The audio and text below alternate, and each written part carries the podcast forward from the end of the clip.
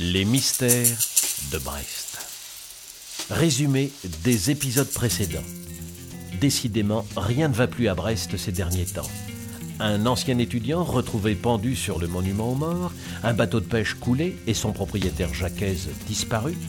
Et maintenant, voilà qu'un mystérieux poème menace les festivités de Brest 2000. Robin, détective privé, mène l'enquête en compagnie de la charmante Kalana, la fille de Jacquez. Cinquième épisode, le jour des Russes. Malgré les récents événements, les touristes et la population brestoise ne semblent pas céder à la panique et ne boudent pas la manifestation. Rien ne semble pouvoir contrarier la fête. Des quatre coins du monde, de nombreux équipages et leurs navires ont répondu à l'appel. C'est magnifique, n'est-ce pas? Vous aimez les voiliers, Robin? Oui, quand ils sont à quai. Je souffre du mal de mer, y compris devant la croisière s'amuse. Vous voyez le tableau. En effet. Mais revenons à nos moutons. Regardez plutôt mon plan des festivités. La manifestation est aussi constituée de sept villages thématiques. Village d'Europe du Nord, village d'Europe du Sud, mais c'est celui-ci qui m'intéresse. Le stand restauration rapide? Mais non, au-dessous. Le village du futur et des sciences de la mer. Exact. Alexandre Gestin, le pendu, travaillait à un projet qu'il a tenu secret jusqu'à sa mystérieuse disparition. Oui, et alors? Plusieurs de ses anciens collègues de fac exposent dans ce pavillon et plus particulièrement au département bateau du futur. Je crois qu'une petite visite s'impose.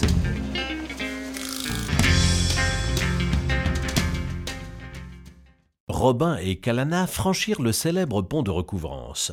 Une fois sur la rive droite, ils n'eurent aucun mal à trouver le village du futur, dont l'entrée jouxtait la tour Tanguy. Robin se fraya un chemin parmi la foule et se rapprocha des exposants. Son regard se porta sur une petite femme à la chevelure hirsute, demi-lune sur le nez. Elle semblait diriger les opérations. À droite, plus à gauche. Attention, voilà, ne bougez plus. Fixez-le au mur. Ah, il n'est pas beau mon nouveau moteur à tripropulsion Et écologique avec ça. On le nourrit d'une solution d'algues et de betteraves. Mmh, formidable. Euh, euh, Robin, détective privé. Hortense Pennec, chercheur au département Nouvelles Technologies Maritimes. Enchanté. Euh, professeur, euh, je mène une enquête sur un étudiant disparu il y a deux ans, Alexandre... Gestin. Alexandre Gestin. Ah, quel malheur. Un génie ce petit. Le plus brillant de mes étudiants. Mais il y a eu cet échec, dont il ne s'est jamais remis. Quel échec, professeur? Je ne sais pas exactement. Un vague projet de submersible. Nom d'un proton, mon moteur à tripropulsion.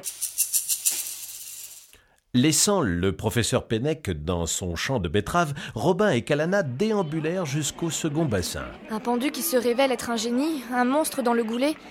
Des bateaux coulés, une menace lors de l'inauguration des festivités, la disparition de mon père. Tout cela est bien compliqué. Hmm, Peut-être pas tant que cela, Kalana. Ce qui m'inquiète le plus pour le moment, c'est cette menace fantôme. Je suis persuadé qu'elle n'est pas gratuite. Soudain, Mais, mais attendez un peu. Mais bien sûr Venez, il faut prévenir le commissaire Pichon.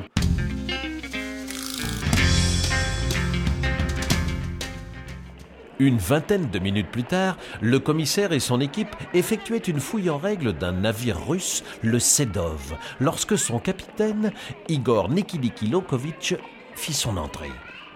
Que se passe-t-il ici? C'est scandale. Vous faites fuir visiteur. Je plaindrai organisateur. Calmez-vous, capitaine. Simple mesure de sécurité. Vous me croyez tomber des dernières tempêtes de neige. C'est espionnage, ça. Robin, j'espère pour vous que l'on va trouver quelque chose. On frise l'incident diplomatique. Rappelez-vous la menace, commissaire. Blanc et mon plumage, rempli d'amis de passage. Ce sont les gabiers effectuant leurs tâches dans une voilure immaculée. Je serai le tombeau de tous mes écoliers. Notre ennemi veut s'en prendre à un navire-école. Et connaissant la mégalomanie du bonhomme, je parie qu'il vise le plus prestigieux d'entre eux, le Sedov. Commissaire Commissaire Qu'y a-t-il, Santoni? On vient de désamorcer une charge sur la ligne de flottaison. De quoi faire un sacré feu d'artifice Sacrebleu, vous aviez raison, Robin. J'avertirai mon ambassade. On menace vie de marins russes. C'est pas tolérable.